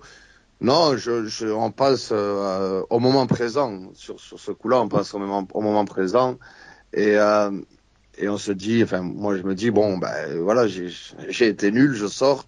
J'espère que que ça, ça va tourner quoi, que Mm. qu'il va y avoir le, le, déclic et, et c'est ce qui s'est passé voilà et les, et les changements aussi sont faits pour ça je veux dire euh, si Jocelyn Grovenec fait rentrer Rachid c'est parce que il, il, pense qu'il va qu'il va qu'il va changer le match et c'est ce qu'il a fait Et justement, puisqu'on parle de Rachid Alioui, écoutez cette anecdote signée Jocelyn Gourvenec, qui est revenu pour nous euh, à la Guingampaise sur ce match Concarneau-Guingamp. Il le fera d'ailleurs pour euh, tous les autres épisodes, sur chacun des matchs de cette épopée 2014. Écoutez, ce Concarneau-Guingamp, il a beaucoup compté dans la carrière guingampaise de Rachid Alioui. Euh, sur ce match, euh, Ladislas Dunyama se blesse en première mi-temps, donc on a déjà fait un premier changement. C'est Rachid Alioui qui va rentrer, on va, on le remplacer à la, à la place de Cédric Forêt. Et Rachid va faire deux, deux passes décisives. Alors l'anecdote de ce match, c'est que on a gardé Rachid euh, pour cette fin de, avant la fin du mercato. Il est en passe d'être prêté à Nancy. Mais comme Ladislas s'est blessé, qu'il a fait une entrée décisive, on décide à la fin du match que, que Rachid partira pas, il restera avec nous. Voilà pour l'anecdote de Jocelyn. Et on va justement vous faire réécouter euh, en fait le moment où le match tourne avec à la 102e minute, la, la 104e minute même, le but de Yatabaré et une minute plus tard, le but du 3-2 de Beauvue. On y va. C'était, vraiment étonnant parce que Concarneau, c'était leur première incursion dans, la, dans le camp guingampais. Il a fallu donc cette frappe magnifique en pleine lucarne de l'extérieur de la surface pour que Concarneau prenne l'avantage dans cette rencontre. Alioui sur le côté droit, Alioui qui centre vers Yatabaré. Légalisation, légalisation de Mustapha. Yatabaré Samassa qui saute de joie. On est en train de fêter ce but en tribune de presse avec euh, notre ami Alexandre. Deux buts partout, superbe centre d'Alioui, un but qui ressemble un peu à l'égalisation de Concarneau tout à l'heure. Tête plongeante de Yatabaré euh, dans le petit coin du but de Cézek. On vous l'avait dit, là, à course l'an passé, ça avait été un match de fou, ça s'était terminé à 4 buts à 3 et là ça fait de partout entre Concarneau et Guingamp. On respire un peu mieux, Dominique. Ouais, ouf, du côté euh, Guingampais, mais quand même, hein, quel match, quel match ce soir à Concarneau, deux buts partout entre Concarneau et Guingamp. Guingamp qui vient d'égaliser, deux buts partout, Guingamp qui vient d'égaliser. Voilà, on a eu peur quand même pendant quelques instants du côté Guingampais, on essaye de se rassurer, mais ça va être de toute façon une fin de match folle entre Concarneau et Guingamp. Il va falloir de toute façon qu'une des deux équipes marque un autre but, sinon on va vers, euh, eh bien vers les tirs au but. Oui, et je me faisais la réflexion tout à l'heure, on a quasiment jamais eu de tir au but sur Radio Bonheur, Dominique. Il y en a eu dans les 2006-2007, mais alors il y a longtemps, depuis il y a longtemps, il y a certains longtemps. temps, même Ouais. enfin sur Radio Bonheur et donc pour Guingamp, hein, euh, je crois que le dernier, bah, c'était contre la, euh, la Vitréenne au huitième tour de la Coupe de France victorieuse des, des Guingampais en 2009. Dégagement de Mamadou Samassa. Il reste 20 secondes dans le temps euh, réglementaire de cette première période de la prolongation. Ça commence à faire long de décrire tout ça. Les récupérations de Giresse qui se bat bien. Matisse pour Yatabaré. Allez, ça passe peut-être avec Matisse pour Beauvu. Beauvu pour Giresse. Euh, Non, c'est Alioui qui est servi. Allez, encore peut-être un bon centre. C'est contré ce centre euh, d'Alioui. Récupération. Allez, il faut recentrer parce que c'est la fin du temps réglementaire. Oh, c'est parti pour ce centre. Tête de Beauvu, troisième but. C'est magnifique. Rachid Alioui. Manœuvre de match. Deux centres monstrueux de Rachid Alioui. Et Beauvu qui met sa tête. C'est quasiment encore le même but que celui de Yatabaré au coin du poteau. Et Beauvu qui vient glacer l'ambiance ici à Concarneau. Diallo qui allait se jeter dans les supporters. Beauvu aussi. Trois buts à deux. Guingamp qui en trois minutes a renversé une situation qui était bien bien compliquée grâce à Yatabaré et à Beauvu et surtout grâce à la qualité de centre de Monsieur Rachid Alioui. Ouais, là, Gaëtan en tribune, est-ce que toi tu t'étais levé sur Ah oui, les je, deux buts je suis quasi sûr. Je suis quasi sûr. Ouais, parce que autant des fois, euh, bah, même quand on est supporter, euh, qu'on s'impose contre un club amateur, bon, on célèbre, mais plus tranquillement. Voilà, euh, il y a, y a- la, la joie est moins intense que, que quand tu bats une Ligue 1 ou, ou autre. Euh, par contre, là, dans, dans le dans le vu le traquenard dans lequel on, dans lequel on était embarqué, euh, ah ouais, tu égalises et tu remarques dans la foulée. Ouais, t'es obligé de te lever. T'es obligé de te lever, de, de, de célébrer un petit peu, même s'il y a des concarnois autour de toi. Bon, ils sont sympas en plus, donc ils l'ont pas, ils l'ont pas mal pris. Mais euh, ah ouais, tu te lèves forcément parce que là, ça, tu reviens de loin, quoi. L'ambiance, euh, le bourbier un peu sur le terrain, la tournure des événements. Fou, t'arrives à t'en sortir en deux minutes, ça paraît incroyable. Et donc, Guingamp qui a retourné ce match et qui a été mené seulement 5 minutes dans ce match et même dans toute l'épopée. Ce sont les 5 seules minutes où en avant a été mené au score dans cette épopée qui l'a mené au sacre euh, le 3 mai 2014. Stéphane, comment tu expliques euh, le fait de prendre deux buts coup sur coup? Euh, Cédric parlait de trou d'air au sens propre il y a quelques instants, ou c'est trou d'air au, au sens figuré visiblement? Non, mais après, l'explication, c'est qu'on n'est que des joueurs de National 2 et on n'est pas des joueurs de, de Ligue 1, tout simplement. On a un manque de régularité dans la concentration et, dans certains petits détails qui font que c'est des joueurs de haut niveau et que nous, on reste des joueurs. Enfin, en tout cas, euh, moi, j'étais amateur à, ce moment-là. Mais c'est voilà, c'est des petits détails et au final, euh, c'est sur des, petites actions comme ça qu'on voit la différence entre le haut niveau et le monde amateur. C'est que sur la moindre petite erreur, on l'a payé cash et au final, on a fait deux petites erreurs. On a laissé le, la porte ouverte pour centrer deux fois et puis euh, deux fois, on n'était pas là à bousculer euh, à Tabaré pour, pour qu'il puisse éviter de mettre cette tête. Et, et voilà, on paye cash et c'est c'est là où on voit le réalisme un peu euh, du haut niveau et, et on l'a pris de plein de fois ce jour-là. et ce fameux Rachid Alioui. 3-2 à la 105e minute. Guingamp s'est sorti du traquenard euh, concarnois. Euh, à la fin du match, euh, Cédric, c'est quoi? C'est un gros ouf de soulagement. C'est c'est- toujours bizarre quand on est le club pro parce que quand on passe, bah on dit que c'est normal. Quand on est éliminé, on est la honte euh, de la Bretagne. C'est- toujours des, moments très délicats. hein. Même quand on gagne, là c'est vraiment du soulagement, on imagine pour vous. Oui, bien sûr, bien sûr. euh, euh, les peu de souvenirs que j'ai, c'est que là, à la fin du match, on pousse un ouf de soulagement.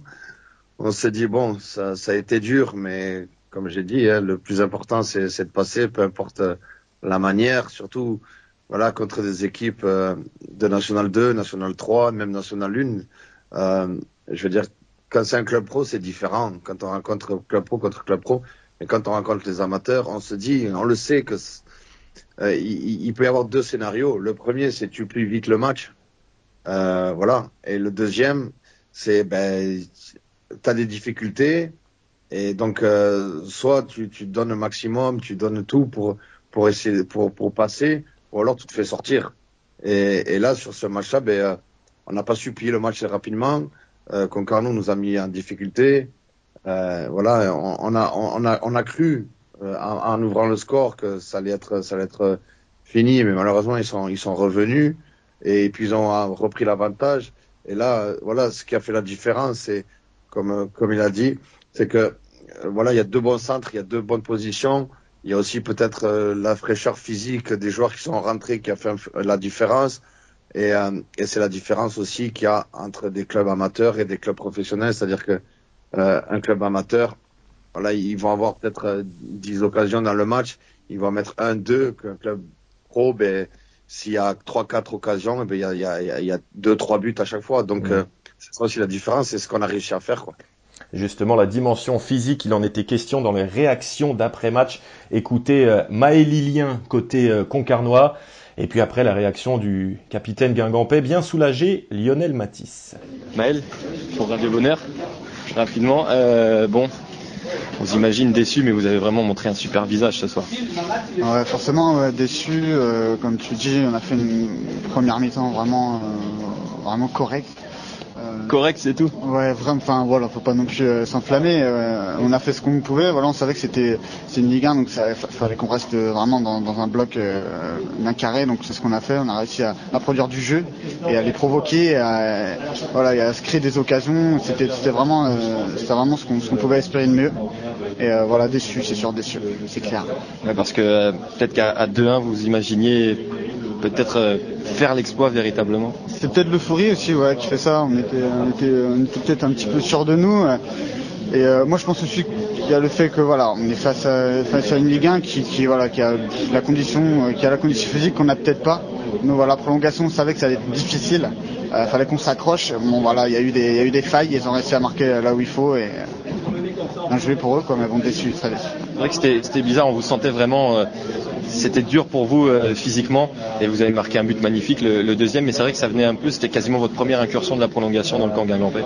Euh, voilà, il a fait une très très bonne rentrée. Euh, c'est vrai que les, buts manquaient un peu en première période, un petit peu début de deuxième période, et voilà, il est, le, Kylian Gargam a su, a su nous redonner un peu de, un petit peu de punch et, on y a cru quoi, on y a cru au 2-1, c'est vrai qu'on y croyait vraiment et voilà peut-être un petit peu l'euphorie comme je disais tout à l'heure et puis bon bah on va faire avec. On va, là, on va continuer, on va reprendre le championnat, on va s'en mettre dedans. Il faut pas s'arrêter là-dessus parce qu'on a quand même montré quelque chose de, de, très correct. Mathis, rapidement, euh, bon, ça a été dur, mais au final, le, principal, c'est là. Ouais, le principal en coupe, c'est de se qualifier, mais c'est vrai que ça a été, ça a été très dur, très compliqué euh, par le scénario. Pourtant, on avait ouvert le score, c'est toujours euh, plus facile quand ça se passe comme ça, mais voilà, après, on a été mené en prolongation. On a un gros retournement de situation et voilà, c'est bien, mais c'était très dur. Ouais, c'est un match fou, euh, c'est clair, euh, c'est un match fou. Et puis, dans ce match-là, donc on en parlait, le héros Kylian Gargam, lui aussi s'était arrêté euh, à notre micro. Hein. une situation très paradoxale pour lui. Héros du match, on a même dit donnez-lui le ballon d'or à l'antenne après son doublé. Mais forcément, il retenait aussi la, la déception collective. Le deuxième but, franchement, c'est des, des, sensations bizarres. D'un coup, tu prends le ballon, tu pars, tu penses plus à rien, tu pars et tu tires et tu vois que ça va dans la lunette. Tu sais même pas comment c'est magnifique, mais bon, c'est dommage, il n'y a pas la victoire à vous. Quoi. Mais en tout cas, je suis fier de mes coéquipiers, ils sont bien battus. Ils sont, battus pour tout le monde, ceux qui n'étaient pas dans le groupe, les remplaçants, les blessés comme Herman. Non, c'est des, bons collègues, c'est des bons copains. Donc euh, je suis content. On sort la tête très haute même. Après, euh, on a bien lutté contre une belle équipe de, de Guingamp, je pense. Donc euh, c'est quand même une Ligue 1. Je pense que les, niveaux se sont nivelés ce soir et puis bah, il s'en est fallu de peu. Gaëtan, je te sollicite parce que Kylian Gargam, ça fait donc partie des, héros hein, de ce 16e de finale. Que devient-il aujourd'hui? Quel a été son parcours après son doublé magique contre Guingamp? Alors il est resté une saison de plus à, Concarneau et d'ailleurs en 2014-2015 quand Guingamp rejoue contre Concarneau, cette fois c'était en quart de finale de, la Coupe de France, il était titulaire, hein, Kylian Gargam au, Moustoir. Guingamp avait gagné 2-1 euh, cette fois-là, alors c'est pas lui qui avait marqué ses gourmelons. Je me souviens, à chaque euh, fois qu'il touchait le ballon à 20-25 mètres, moi j'avais peur. Ah ouais Pourvu qu'il frappe pas. Oui, oui, bah oui, forcément, quand il touchait le ballon. Et puis Gourmelon, lui, avait, euh, avait marqué sur le 2-1 de, euh, de, de, 2015. Mais pas Gargam cette fois. Il est parti ensuite à la GSI Pontivy. Donc, il a joué en, essentiellement en, National 3. Il a eu une saison aussi en, R1. Et après, il est passé à la Montagnarde et, maintenant il est à Plumeur. Euh, dans le Plumeur, c'est 56. Euh, il joue en R1 là. Euh, donc voilà, il était en R2 l'année dernière. Ils sont remontés. Donc voilà, carrière amateur, mais qu'il a vu quand même pas mal baroudé en, National 3, notamment avec la, la GSI. Et Stéphane, toi, ton après tout ça, je sais pas à quel moment tu pars de Concarneau? Juste après? Alors j'ai fait j'ai fait qu'une saison à Concarneau, donc euh, donc je suis parti à la, saison d'après au Stade Breton. Avec euh, bah, pas mal de réussite parce que donc euh, Saint-Brieuc, euh, un exploit contre Brest, d'ailleurs je crois que c'était deux ans plus tard où tu marques, et puis la découverte aussi du, monde pro. Ça, ce match-là aussi Concarneau-Guingamp, ça te permet de mesurer un petit peu le, chemin parcouru. Est-ce qu'à ce moment-là, tu t'imaginais tout ce qui allait arriver après? Non, pas du tout. Mais le foot, ça, restait toujours secondaire. même des années après, ça reste secondaire. Du moment où j'ai signé à Bastia, là, c'est devenu une priorité. Mais mais en vrai, ça a toujours été secondaire euh, dans ma tête à, à ce moment-là. C'était juste, euh, juste du kiff et voilà les copains et puis euh, et puis on se fait plaisir quoi, tout simplement. Ça reste du foot. Hein. Mais mais oui, c'est sûr que quand quand je, je, repense à des matchs comme ça, je me dis j'étais loin d'imaginer de de pouvoir même être à Guingamp plusieurs années plus tard en Ligue 2 ou à Bastia ou à Ajaccio comme aujourd'hui. Mais mais c'est vrai que oui, c'est marrant. C'est marrant quand, quand quand on fait un peu un retour en arrière et quand on pense à des matchs comme ça du chemin parcouru, mais, mais ouais, c'est toujours, euh, ça, ça, ça, donne le sourire forcément. Et dis donc, je, je, je tilte là-dessus, mais on parlait tout à l'heure des éliminations contre les clubs amateurs. Euh, Cédric, oui, toi, tu... euh, je, je le dis pas trop fort, mais tu le sais. Voilà, les... il y a eu que Villy 2005 et après c'était les Herbiers 2022 où tu as joué ce match, Stéphane? Oui, oui, oui, on perd au penalty. Mmh. Ou je loupe mon penalty d'ailleurs. Euh, je te laisse le dire, hein. je te laisse le dire. ah non, mais y a pas de souci, je l'assume totalement. Non, on perd au penalty contre les Herbiers l'année dernière en Coupe de France, ouais. Donc c'est pour ça quand j'ai tilté la dernière élimination contre les, amateurs, non, parce qu'ils sont en National 2 et les Herbiers, ça reste un club amateur. Ouais, ouais, ouais. La dernière avant celle-là, hein. c'est longtemps resté en fait que Villy bah, pendant 18 ans, quoi. Mmh. Ouais, mais c'est pour ça on était à la recherche de records. Bah ouais, bah, c'est fait, à jamais, à jamais dans l'histoire. Euh, justement, Cédric Forêt, on voulait t'avoir avec nous sur ce, sur ce podcast-là, Concarneau Guingamp, parce que c'est ton dernier match avec Guingamp, ton 77e et dernier match. Tu pars dix jours plus tard euh, en Belgique. Oui, oui. Euh, J'étais sur le banc contre euh, le PSG. Hein. Mhm. Mais là, bon, ta dernière apparition sur la pelouse. Ouais, sur, le, sur le terrain, oui, sur le terrain. Pas sur la feuille, mais sur le terrain. C'est ma dernière apparition. Oui, ben, c'est. Je pensais pas partir, mais voilà, j'ai une offre de, de, Belgique, euh, de Charleroi en première division. Et comme euh, j'ai dit, ma femme est, est, est de d'Anderlecht, donc euh, voilà, avec la possibilité de de retrouver du temps de jeu. parce que je suis parti, mais j'avais pas la certitude d'être de rejouer, hein, parce que le coach m'avait dit qu'il y avait un jeune qui voulait le relancer, mais bon, qu'il fallait un attaquant plus expérimenté. Mm. Donc, euh, ben, j'ai pris le challenge et au final, ça s'est ça s'est très bien passé. Voilà. Euh, il y a une question qu'on se posait. Tu as joué donc les deux premiers matchs de Guingamp dans cette épopée 2014. Est-ce que tu te considères comme vainqueur de la Coupe de France? Euh, J'ai le trophée à la maison. Ah, voilà. Très bien. J'ai le trophée, euh, il y a marqué vainqueur. Donc dans, dans, dans le palmarès, ça compte parce que j'étais, c'est comme euh, quelqu'un qui, qui est champion du monde et qui a joué 10 minutes. Mmh. Hein et il fait partie de l'histoire, il fait partie de l'aventure. Donc euh, oui, je, je me considère, je veux dire, comme vainqueur de la Coupe de France avec Guingamp. Même si après, j'ai pas fait les huitièmes, les quarts, les demi, les finales, mais voilà, j'ai quand même fait les 32e et les 16e. Donc mmh c'est sur mon palmarès, mais euh, je l'ai pas vécu comme comme les autres, donc euh, ça me laisse un petit peu un, goût d'inachevé, mais c'est quand même une fierté d'avoir vu Guingamp gagner la Coupe de France. J'étais invité, mais je pouvais pas parce que je jouais. Hmm.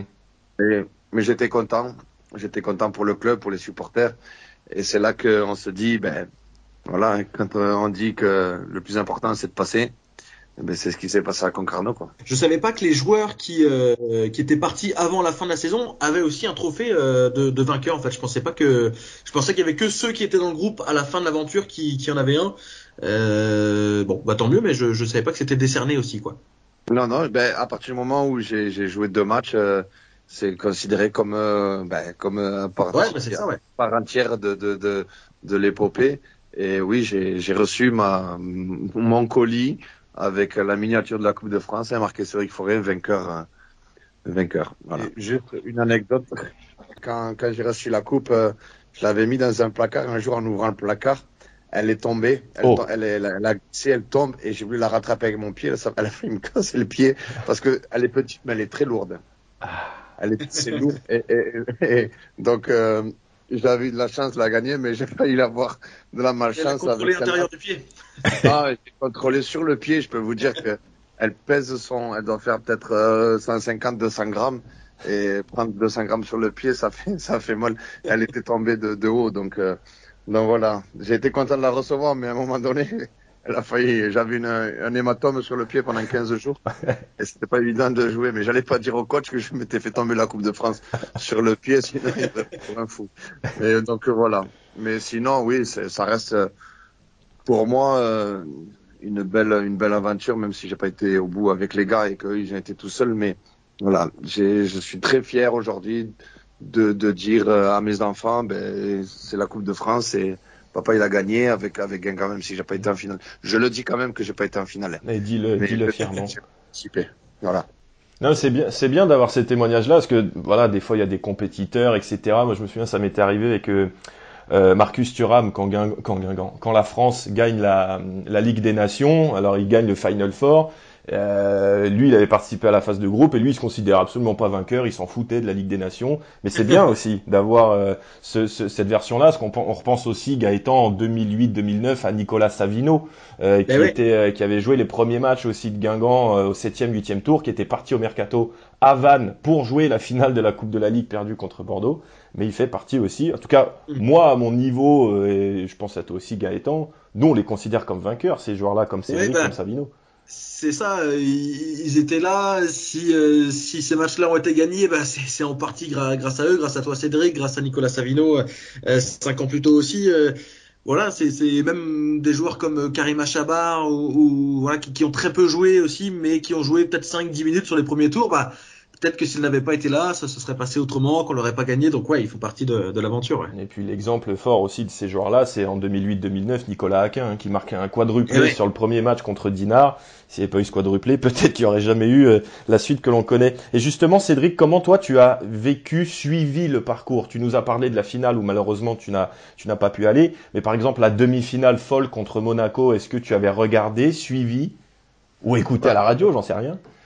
Non, j'avais, j'avais, j'avais- je m'étais renseigné sur le résultat, mais euh, je crois que j'avais pas pu la, la regarder parce qu'en Belgique, euh, c'était pas retransmis. Mais je, je suivais quand même le, le résultat. Et puis, euh, sincèrement, euh, je vais être honnête, quand, quand Guingamp a gagné la Coupe de France, ben, j'étais très content, mais je savais pas que j'allais recevoir euh, la coupe. Ouais. Je pensais pas que j'allais recevoir. Je me suis dit, bon, t'es pas là-bas. Euh, voilà, t'as fait partie de l'aventure, c'est bien, mais t'es pas là-bas. Et puis quand j'ai reçu, on m'a dit, euh, si, si, tu, tu dois la recevoir parce que t'as fait partie euh, de l'histoire, t'as fait partie de l'aventure. Ça, c'est classe Et, quand même. Et t'étais, t'es- t'es- t'es- tu fais partie du groupe. Mais c'est comme je disais tout à l'heure, quand on s'est eu, euh, c'est c'est aussi, ben voilà, une forme de respect du club de, de me l'avoir envoyé. Alors je sais pas si c'est la fédération, mais le club euh, l'a peut-être demandé pour moi par rapport à, ce que j'avais vécu avec avec avec le club et, le groupe. Donc, euh, donc voilà, même si je jouais pas beaucoup, je pensais être quelqu'un d'important dans le vestiaire euh, par mon expérience, par, par par par par mon attitude et aujourd'hui, ben voilà, c'est encore euh, pour moi une fierté d'avoir reçu ça quoi. Parce qu'on n'est pas beaucoup à pouvoir le dire en France d'avoir il y a je sais pas combien de joueurs de football amateur professionnels. Ben, je fais partie des gens qui ont qui ont la miniature de la Coupe de France chez eux et elle est belle. en Elle, est- elle est où? Elle est toujours sur ta cheminée? Elle est en Belgique avec toi à Namur? Elle est, elle est, elle est dans mon salon, enfin dans ma oui, salle à manger, sur l'étagère où je travaille euh, tous les jours euh, et je me dis que voilà, en la regardant de temps en temps avec les quelques trophées que j'ai gagnés, que en étant entraîneur, eh euh, pourquoi pas un jour euh, la voir en tant que qu'entraîneur. Mais bon, c'est ça, ça fait partie des, des de, de ma motivation et, voilà de, de se dire que on a la chance, j'ai eu la chance d'avoir ça, donc euh, pourquoi pas encore travailler plus dur pour euh, en tant qu'entraîneur pour arriver à de belles histoires, même si c'est pas la Coupe de France, mais il y a plein d'autres champions, plein d'autres euh, trophées à chercher en tant qu'entraîneur. Eh ben, en tout cas, c'est tout ce qu'on te souhaite, Cédric Forêt. Stéphane Quimper, je reviens vers toi. Comment tu as vécu le parcours de Guingamp Parce que toi, on imagine que tu étais un petit peu supporter au, au fond de toi. Comment tu as vécu le, le parcours, la fin de parcours notamment de, de Guingamp? Eh ben écoute, euh, je l'ai suivi euh, pas plus loin que le Stade de France parce que j'ai été là-bas avec euh, avec un ami et mon père. On était on était au Stade de France d'ailleurs pour les deux finales, donc j'y étais pour celle-ci et pour l'autre. C'est beau Mais ça. forcément, je l'ai vécu en, en tant que supporter dans le COP Guingampais, tout simplement. Euh, en tant que fervent supporter du club et, et voilà, je pouvais, j'y étais. Contrairement à Cédric, j'y étais, mais j'ai pas la miniature. Dommage. On va te trouver un petit truc sur le bon coin, on va t'en envoyer une en carton. pas. si je peux avoir une en carton, euh, non, non, non. Mais je reviens, je reviens là-dessus. D'ailleurs, euh, c'est c'est tout à fait logique. Il est vainqueur. Que tu joues une minute ou, euh, ou 400 minutes, enfin, ça fait partie du truc. Donc, Ouais, euh, ouais. pour moi, c'est tout à fait logique. Même quand j'entends Mar- Marcus Thuram me dire ça, je trouve ça, je trouve ça ridicule, hein, c'est pour rien cacher. Parce qu'au final, si tu l'as, si tu as joué un match ou pas, euh, si tu as, tu as joué une minute ou 120, comme je, je revenais, je revenais, euh, que je Mhm. disais tout à l'heure, et ben au final, t'es es vainqueur comme euh, à part entière comme quelqu'un d'autre. Mais du coup, oui, je l'ai vécu en tant que supporter de Guingamp après après les avoir affrontés et, et après avoir perdu contre eux aux prolongations. je l'ai vécu en tant que supporter et en tout cas, j'étais j'étais bien content que, que cette Coupe de France, elle soit ramenée à Guingamp plutôt qu'à Rennes. Est-ce que justement, quand tu étais au Stade de France, tu as eu, t'as eu deux, trois moments dans la finale où tu t'es dit Ah la vache, quand même, j'ai joué contre eux, euh, on n'est pas passé loin. Tu, tu, tu, tu as repensé? En vrai, euh, pas tellement. Pas tellement, honnêtement, parce qu'au final, euh, ça reste quand même lunaire. Il y avait un parcours qui était fait après derrière avec Monaco, avec d'autres Mm. d'autres passages de, de Guingamp, mais mais on se dit euh, on se dit non, parce qu'au final, et puis même, c'était d'autres conditions, c'était c'était c'était c'était un autre football aussi. Là, c'est quand quand on rencontre des équipes amateurs, parce que maintenant je suis, je suis passé de l'autre côté, mais c'est plus du tout les mêmes conditions, c'est pas du tout le même football. C'est voilà, c'est c'est un jeu à l'envie. Quand quand on va à Concarneau, euh, quand on s'appelle Guingamp et qu'on qu'on est joueur de Guingamp et qu'on va jouer à Concarneau, on sait que ça va beaucoup se passer dans la tête. Mm. Parce qu'au final, ça va être des conditions qu'on, dont, dont on n'a pas l'habitude, avec une ambiance dont, dont on n'a pas l'habitude, parce que ça reste, ça reste particulier, même s'il y a moins de supporters que d'habitude. Mais ça reste un petit stade avec des conditions particulières. Mais non, ça reste, pour moi, c'était pas le même, le même gain, le, la même, le même Guingamp. Donc au final, euh, non, il n'y a pas de, il n'y a pas de, on va dire, de, de parallèle avec, avec notre match. Euh, Question qui a pas grand chose à voir avec Concarneau, mais euh, vu que tu as fait les deux finales, 2009 ou 2014 Oh là là, euh... en vrai, euh, c'est quand Eduardo il met, euh... c'était en quelle année quand Eduardo il... 2009. Ah, c'était 2009, ouais. Bah oui, bah alors 2009. Très bien, très bien. On enregistre, euh, on enregistre cette réponse. Euh, dernière question sur ce Concarneau-Guingamp. Alors, on était un petit peu dans l'après-match, les réactions, etc. Cédric, tu te souviens, toi, de l'après-match, le vestiaire? Est-ce que tu avais échangé ton maillot euh, après le match? Je sais pas, je m'en souviens plus. Euh, je, je, je, je sais pas. Je sais que si on me l'avait demandé, je le, si on me l'avait demandé, je, peut-être je l'avais échangé, je crois, ou je l'avais donné. Stéphane, toi, est-ce que tu as une idée de, de, de ce qui est devenu le maillot de Cédric Forêt? Ouais, bah je crois que je l'ai toujours à la maison. Il est toujours à la maison dans une, sur une, avec une petite pile de maillots. J'ai toujours ton maillot, Cédric, parce que c'est moi qui l'avais demandé. Parce que je Ah me rappelle, t'avais le numéro 10 à ce moment-là aussi. Ouais. Ce match-là. Ah, ben, je tu me dis, vois, tiens, c'est- il est- ah, Forêt, euh, bon joueur, euh, en plus numéro 10, ah bah, je, vais, je vais essayer de gratter son maillot et je sais que tu, tu me l'avais filé à la fin du match. Ouais, parce que le numéro 9 était pris, donc j'ai pas voulu le demander, faire ma stage. Comme la Ah, première ça. année que j'étais arrivé à Guingamp. D'accord. Ah, c'est pour ça. Eh ben voilà, c'était la petite surprise qu'on voulait te faire, Cédric. On a retrouvé. Ah, bah, écoute, ça me fait plaisir alors. Et alors, Stéphane, c'était maillot échangé ou t'avais gardé le tien, Non, toi non, non, j'avais gardé le mien et ça valait de l'or à ce moment-là. Ah ouais. Ça me fait penser à Ougarté, là, qui demande, euh, qui demande le maillot, je sais pas si vous avez vu, là. Oui, oui, oui, oui, France, oui. Il demande, oui. il demande au joueur amateur le, Ouais. il veut changer le maillot et il comprend pas que, que le joueur veut garder son maillot. Ah, c'est PSG contre Revel. Ouais, c'est ça. bon, et du coup, Stéphane, il est où le maillot de, de Cédric? J'espère qu'il est en bonne place, hein Il est à la maison, il est à la maison. Il est à la maison. Bon, Il a, il a été un peu porté depuis, donc il y a quelques flocages qui se barrent, mais il est à la maison. ah, faire attention, hein. faire attention, parce que c'est le dernier maillot de Cédric Forêt euh, à vrai, en Guingamp. plus. Ah vrai. oui. Il a fait- Non, non, il a celui du PSG. Oui, il a celui du PSG, c'est vrai, c'est vrai. Tu l'as pris au Stade de France, j'espère. Euh, je sais plus si j'avais mis, mais peut-être que je l'ai mis au Stade de France où j'avais un autre maillot. J'avais, j'avais un autre maillot d'ailleurs que Maëlien m'avait donné. Ah, parce que Maëlien m'avait Guingamp donné un, était, euh, maillot de Guingamp, euh, d'ailleurs qui jouait avec moi Concarneau quand, quand on faisait jouer euh, contre vous. Et au final, je sais que Maël m'avait, prêté aussi un maillot pour y aller. Et peut-être que je l'ai prêté ton maillot à un collègue, je sais plus exactement. Hein. Juste avant de se quitter dans ce podcast numéro 2 consacré à, à l'épopée 2014, euh, Gaëtan, on va réécouter déjà euh, Jocelyn Gourvenec. C'est toujours un plaisir, de toute façon, de l'écouter euh, parler de ses aventures euh, guingampaises. Il nous a raconté l'anecdote sur Rachid Alioui. Voici, lui, son, son, petit résumé de ce match Concarneau-Guingamp. Bon, c'est un match que, qui est en semaine. On va recevoir Paris le week-end qui suit. et C'est un match Bon, à l'extérieur à Concarneau, pour moi qui ai joué, euh, qui ai grandi en Bretagne, qui ai, qui joué dans toutes les, les divisions en jeunes, en, en, senior au début de ma carrière, je sais que ça va être très dur à Concarneau. C'est une équipe de coupe. Bon, je connais bien Nicolas avec l'entraîneur. Et on est attendu, on sait qu'on est attendu. Il fait vraiment pas beau, on est en plein hiver. Euh, quand on arrive au stade, le terrain est très difficile, plus difficile qu'à Bourg-Perona au, au, tour, au tour précédent. Là, on, fait un, on, a préparé le match avec euh, nos deux jeunes sur les côtés, défenseurs latéral droit et gauche, Baïsama Sanko et Lolo Dos Santos.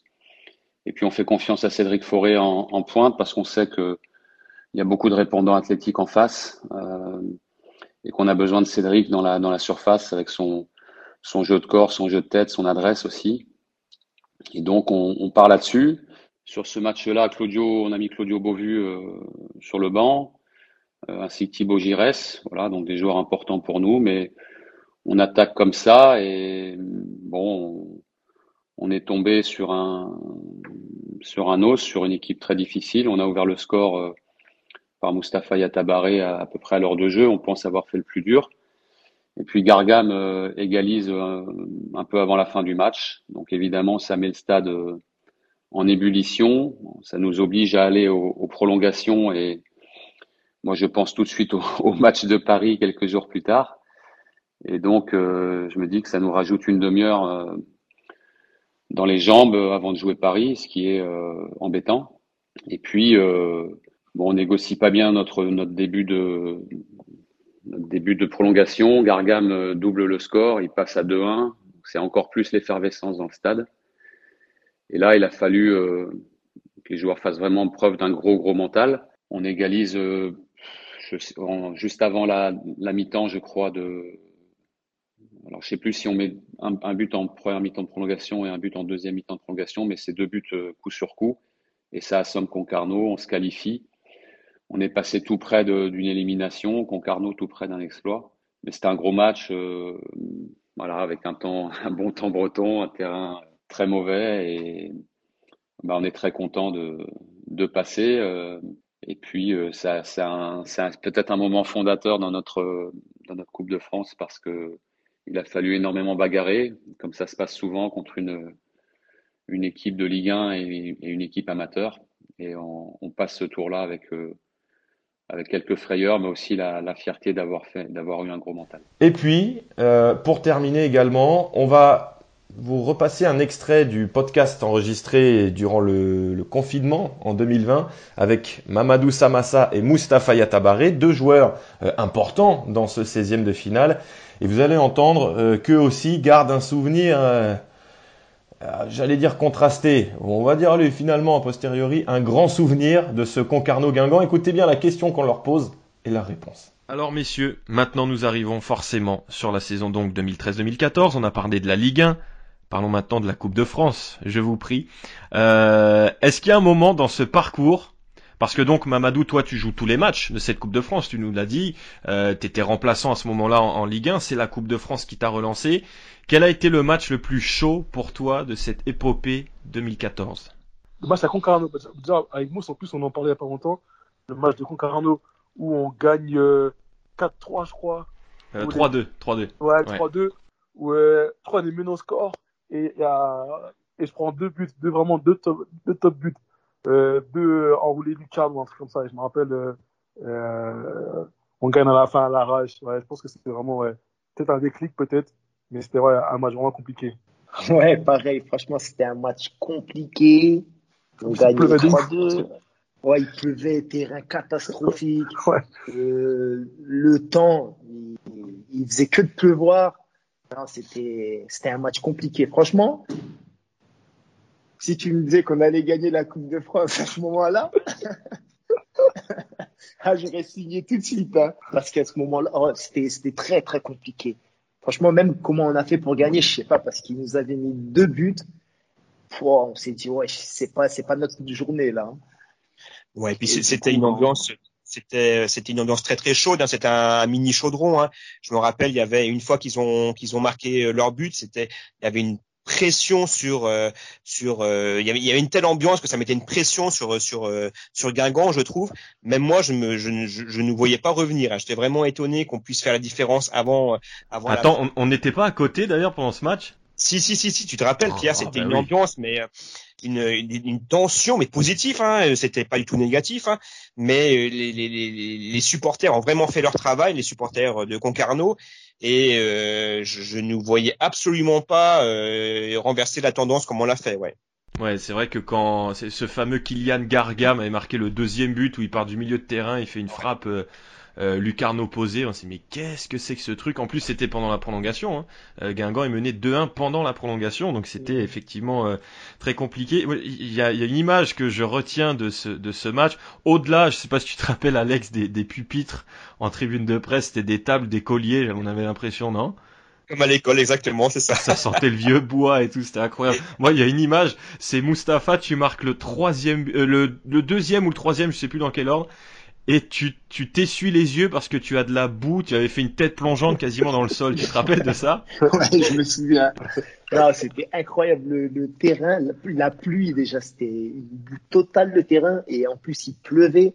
Franchement, ce match-là, chapeau, chapeau à, à notre équipe à ce moment-là. Et franchement, l'équipe en face aussi, ils avaient très bien joué. Ils nous ont mis en difficulté. En plus, ils ont mis deux beaux buts. C'est quelque chose.